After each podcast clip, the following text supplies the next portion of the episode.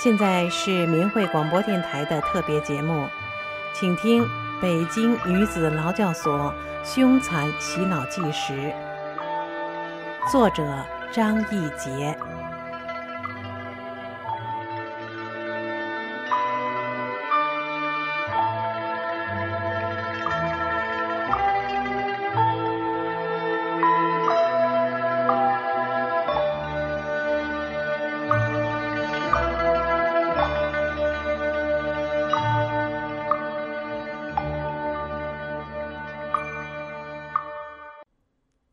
我知道我犯下了一个多么大的错误，一个偏离法的巨大痛苦立刻笼罩了我。我迅速找来纸和笔，急速的写下：我郑重宣布，我刚才写的和法轮功的组织决裂立即作废。法轮功从来就没有组织，我无从决裂。我打开门，叫来小少张某，对他说。请你把他速交焦某某。小少接过去，转身去了队部。我关上门，但心中依然不宁静。片刻，突然有几个人旋风般的冲进门来，为首的是吸毒女张素。她一把抓住我的头发，劈头盖脸一顿拳打脚踢，一边打一边骂。就写这么几个字，还来回捯饬，你拿我们当三岁孩子耍？劝你一夜，你先给我们来这个。他抓住我的头发，撕扯着，摇曳着，脚下踢着，一边叫着：“你坚定！我叫你坚定，坚定！”我心里不断的说：“打得好，打得好，该打，该打。”打够了，他们骂骂咧咧的走掉。一会儿，焦某推开门，站在门口，狠狠地说：“张义杰，我早知道你跟我耍滑头，你从来就不承认法轮功有组织，你和我搞文字游戏，拿这小把戏来搪塞我，你以为我会相信你吗？”我说：“那就好，那就好，你能这么想，就好。”你能这么想，就对了。你就这么坚持着吧，没你什么好结果。我告诉你，他气冲冲的走了。我捡起地上一缕缕的头发，那感觉像刚刚结束了一场殊死的肉搏战。此刻，我的心重又恢复了归属，但却久久不能平静。我无法摒弃走失这一步的沉重和懊悔。大法是严肃的，修炼是严肃的。拿大法来解救我那颗人心，是对法的伤害、亵渎，是罪过呀！任何一种人心，都会有可能使我一步踏进深渊，毁于一旦。我的心被深深的震撼着，痛苦着。修炼不是儿戏。让我刻骨铭心。后来我知道，焦拿着我写下的那句话，兴奋地向全体人员宣布：“明天免早操，全体睡懒觉。”早上起床铃响了，小少却挨班砸门：“起床，起床，起床！不是说了可以睡懒觉吗？”大家不满地说：“张一杰又反了，通通都起床！”张一杰又反了。起床，起床！很久以后，我也知道了，老太太和大胖子张翠芬都是有功之臣。张翠芬他们是装的，那是为了把我拉下水而演的一场戏。十三，一天接到六篇经文。《法正人间狱》这篇经文发表后。在阴霾遮日的大陆中国，犹如荡起一泻千里的滚滚洪流，它以排山倒海的磅礴大势，朝着旧势力的羁绊呼啸而来。这洪流冲进了女子劳教所，令邪恶紧张恐惧；然而对大法学员，则成就了三大队后来集体觉醒的契机。这几天我又被放出来，在前后左右监控下，跟随大队全体人员去食堂吃饭。长条桌，两排人对坐，一排六个人，我被夹在中间。大家坐好，等着一份一份发菜，每人两个馒头，也有人要三个馒头，每人一碗菜。我依旧是一个窝头和几片咸菜。我早已经淡然处之这种破坏下的不同。我不认识对面几个人，他们不断的到期走，又不断的来。等那只窝头推到我面前时，他们便知道了怎么回事。这是一种无言的警示，无非是在折磨一下我的承受能力和杀一儆百。我吃着窝头时，偶然抬头，发现了一双会说话的眼睛。当我随着人群走出食堂，在过门帘的瞬间，我的口袋上有一只手掠过，我若无其事地走下台阶。把双手自然地插到口袋里，我捏住了一个小纸团，我的心狂跳起来，我抑制住满眼的泪水，我知道那是师傅的经文。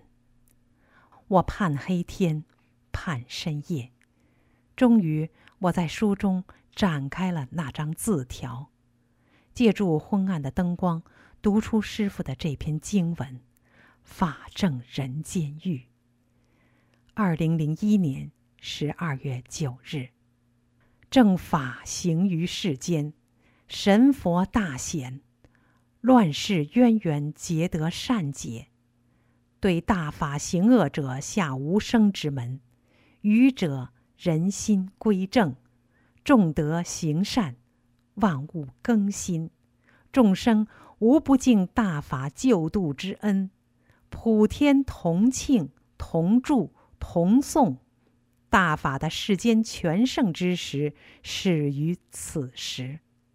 我任热泪滚滚而落，一切痛苦，一切孤独寂寞，瞬间烟消云散。我哭啊，恨不能放声大哭。我警觉着恶警寻更的脚步。一遍又一遍读着诗的这篇经文，任泪水洒满衣襟。几遍读下来，便熟记在心。我如同置身佛光普照、法正人间的辉煌殊胜之中。劳教所每一个真修弟子无不激动，感慨万千，恨不能奔走相告，振臂欢呼。我身陷囹圄，却在寸步不离的监视之下，一天收到六篇法正人间狱的经文，让我激动不已。我的掩饰不住的幸福和喜悦，让隐藏在我身边最深的一个犹大发觉了，而被他告密。所幸我的理智和警惕，使我没有向他透露任何一个名字。邪恶们惊恐不已，又气又恨。他们如末日临头一般疯狂的铺天盖地的搜监，淘金似的搜查我们所有的行囊物品和身上的每一个角落。可是那时，我们早已把经文铭记在心了。他们一无所获，便转向对他们所怀疑的人进行筛查。焦某又先拿我开刀。这天，他突然问我：“张某某，李敬义传你经文了？”我心中一惊，立刻警觉，他又要整人了。我平静的、毫不迟疑的说：“谁看见了？有人证吗？有物证吗？”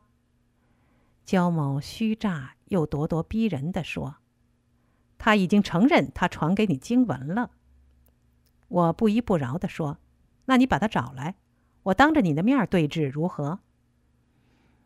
焦气哼哼的走了，结果几天没有下文。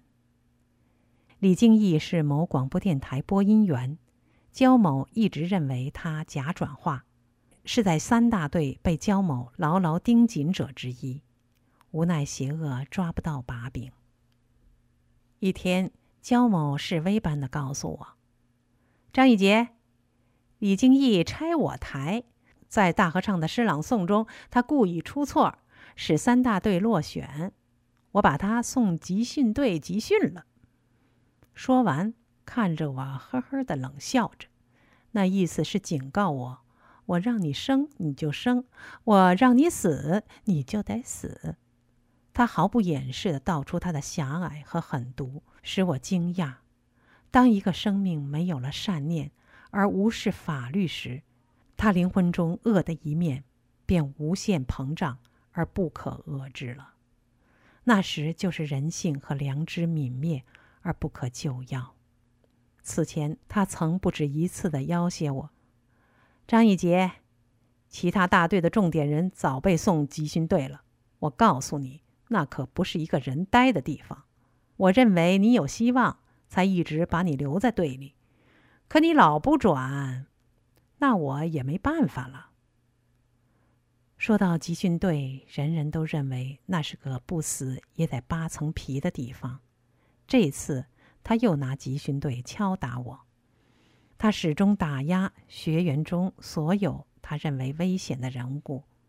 他恐惧学员的一切正念正信，他更恐惧学员的醒悟。他使尽所有的阴谋手段，利用所有的可以利用的犹大和刑事犯为他作恶，以期保持住他一直领先于同僚的高转化率。他死死地盯住重点人，假转的、半半拉拉的，和有醒悟迹象的学员和新学员。他采取各种不同的手段，方而治之。当法正人间狱经文传出后，对我他便有了安排。焦某何以如此邪恶？除了大法弟子明白的原因外，还因为他有一段鲜为人知的前科。从两千年上半年起，中国的劳教所敞开大门。大批大批的关进大法弟子，当时焦某所在的三大队也接下了史无前例的第一批学员。焦某这个邪恶小头目策划学员中的李丹、江建荣等邪恶的犹大，在全国范围内首起率先搞起罪恶深重的转化，并迅速付之于实践。他们歇斯底里的乱发。煽动学员转化，他们说：“如果我们这样修，只转化；如果我们这样修错了，我宁可形神全灭。”就这样，在邪恶的大环境下，两股恶势力纠合在一起，从转化一个人到一个班，再到整个大队的蚕食蔓延，渐渐汇成一股浊流，遍及劳教所。而后迅速冲向全国各地，李丹、江建荣、高建兴等一系列人，成了交大手中的王牌犹大。出所后，又成为劳教所的常客，为辅助焦某的邪恶转化而招之即来。这几个人被焦某多次召回，均不止一次的与我对阵。那种毁人的种种邪物歪理。让人无以言表。每次对阵后，犹大都高叫遗憾，而不得不离开我。在初期这个过程中，犹大以歪理文攻转化，攻不下来的焦某便逐步的发明种种折磨人的手段，而施武功转化。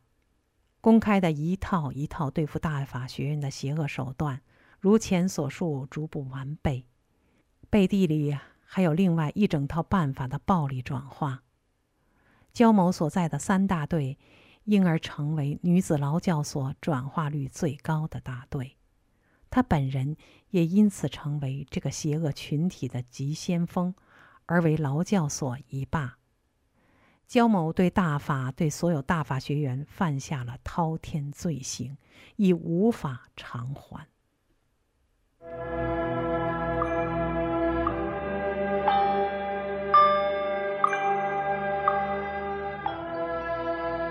听众朋友，您现在收听到的是张义杰写的《北京女子劳教所凶残洗脑纪实》。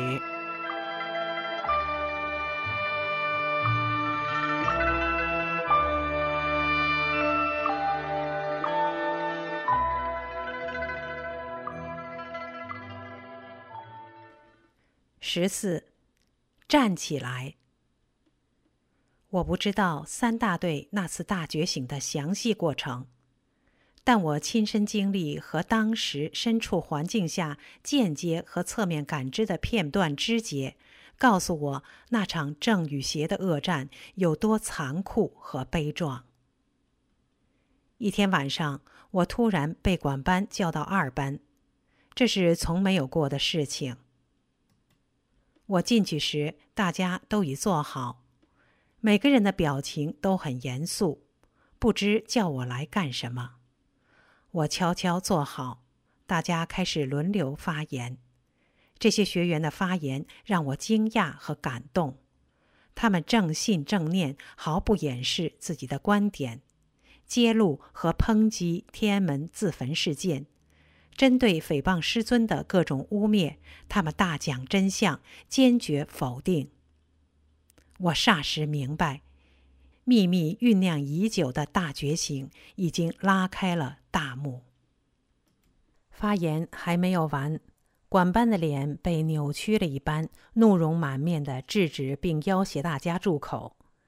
这些学员大部分都是宣布或准备宣布四书作废的学员，这其中除了三人依旧坚持犹大立场外，其余全部旗帜鲜明的捍卫师尊和大法。一次又一次延期的集体大觉醒，终于揭开了序幕。我心中涌出无比的感动和一种莫名的悲壮。我迅速搜索那几个很好的学员和焦某认为假转或半半拉拉的那些学员。可是他们一个都不在座，是在外班还是被恶警关起来了？我不免担忧。大家表现这么好，我高兴不已，希望他们坚定的面对未来的严酷，兼修到底。会还没有开完就被强制停职，管班出去汇报，一会儿焦某怒气冲冲的从各班调出几十人。分四个角落坐在大门厅里，他自己就像热锅上的蚂蚁转来转去。不知他是因为二班的讨论情况出乎意料，还是因为整体情况就像二班，使他怒火中烧的。他狂躁不已，乱轰乱打，又含沙射影的说了一大堆让人费解的话。综合一点就是，有人策划翻车。也就是声明洗脑作废，翻车没有好结果，希望不要跟着跑。然后躺在大厅的长凳上，铁着脸怄气。几十人无声地坐在那里，我朝四周人群扫望过去，里边有我不认识的人，也有邪恶的犹大在内。我关注着，恶警认为的危险人物依旧一个都不见。门厅里的人只占全班人数的三分之一，那些人哪儿去了？我想，这次觉醒的人数不少，所以焦某如临灭顶之灾一般狂躁。邪恶怎肯使所谓的转化前功尽弃？怎肯淫威扫地？怎肯到了手的名利再丢掉呢？大家的表情都很严肃。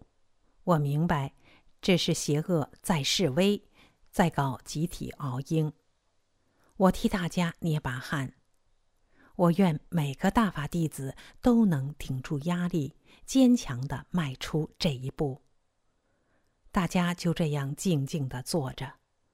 我和每一个学员对视，有迎着我的眼光交流的，有躲开我的眼光低下头的。是什么样的人看到我的眼神，就能在他心中得到什么样的反馈。深夜一点多钟了，焦某开始陆续点人回班，几十人点到黎明。大门厅里寂寥人稀，到最后只剩下我和另一位学员。焦某在凳子上虎视眈眈的，不断的盯着我。他坐起又躺下，如烙饼一般翻转了一夜，可见他内心的焦灼和狂躁。我知道他最后又把矛头指向我，但他又抓不住我任何把柄。我的心平静如水，闭着眼，雕像一般坐在那里背经文。天大亮了，熬了整整一夜，焦突然大叫：“张一杰回班！”我最后一个被送回班。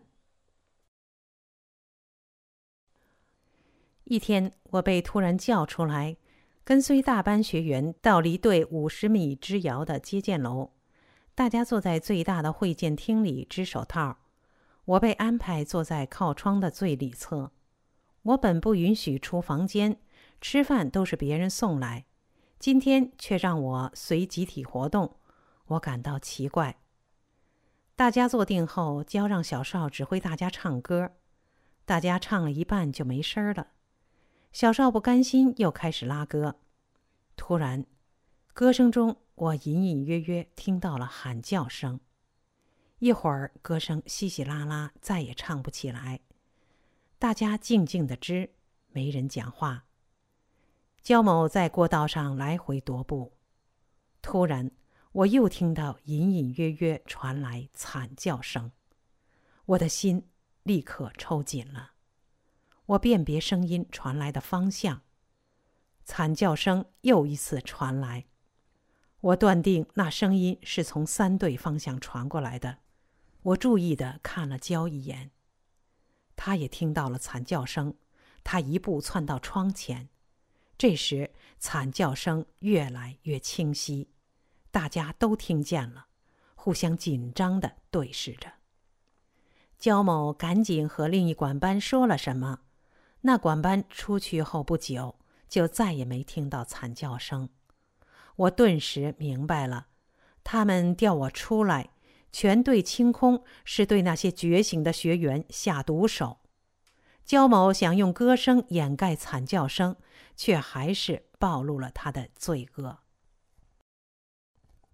这次三队大规模的集体觉醒，直到我出所后才了解到，这次集体觉醒的学员一共有八九十人，给邪恶造成了极大的恐慌。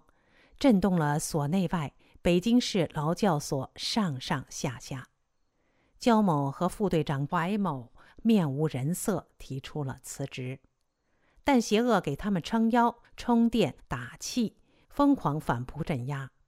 上面责令全劳教所行动起来，把宣布四书作废的学员送往各大队突击攻坚转化，分而治之。同时，南警进驻三大队，整日守在大门厅里示威；而焦某和怀某九天九夜没有睡觉，疯狂的镇压、毒打，宣布四书作废，表示跟随师傅兼修大法的所有学员。这期间，在所谓感化我的小范围生日会上，副大队长怀某从外队领回了一名本队觉醒的学员。焦某让他当着我的面念了他再次被转化的再次邪物保证。焦某得意地看着我，他认定我参与策动了这次觉醒，是最幕后之人。他在向我示威和展示自己的胜利，同时找来一帮学员和我座谈。此时我才知道，邪恶把大部分觉醒的学员都遣送到外队攻坚转化去了。这个学员是被再次转化后接回的。我的心被深深刺痛，我为他惋惜和难过。我不知道最终究竟有多少学员坚定地走过来。我的心悲壮地翻滚着，十分的难过。我不能忘记那个最痛苦的黑色生日。觉醒的学员承受非常大，邪恶的焦某拿出所有对付我的办法，迫害这些学员，逼迫他们收回声明，再次转化。他们从吸毒大队抽调吸毒卖淫女，看管折磨这些学员。焦某在会见楼私设牢房，非法关押、毒打、逼迫这些学员收回声明。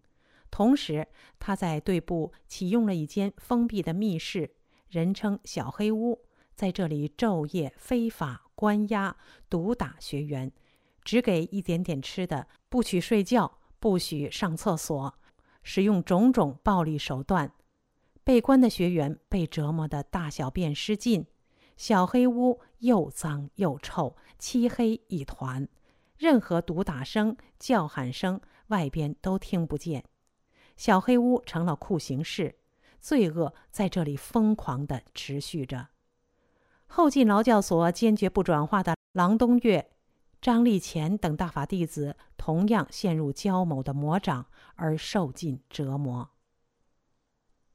有一天半夜一点钟，恶警关闭了所有楼道的铁门，两个恶警和五六个吸毒犯打手残暴地毒打大法弟子郎东岳，并禽兽般地对郎东岳进行性摧残。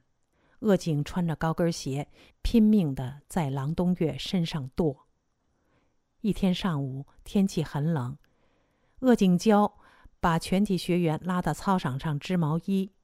将近四个钟头回宿舍后，三班的房间里一片狼藉，满地鸡骨头，满地水。五个刑事犯围打一个陶姓学员，暖气被打漏。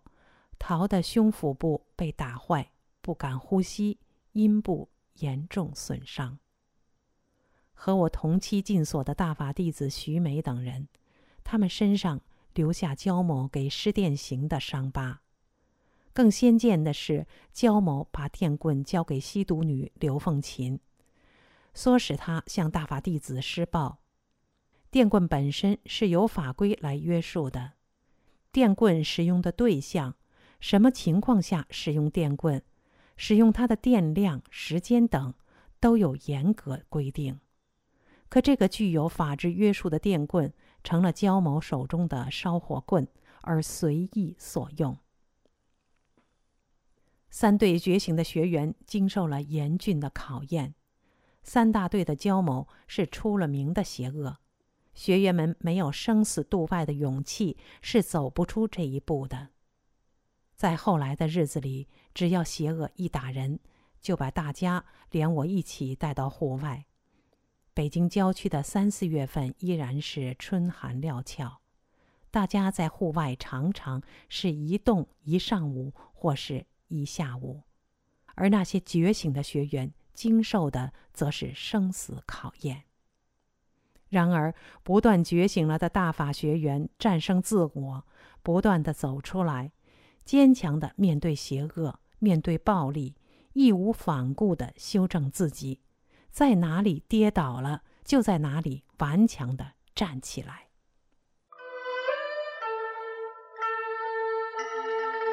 听众朋友，刚才您收听到的是张义杰写的《北京女子劳教所凶残洗脑纪实》，今天就为您播送到这里，下次节目再见。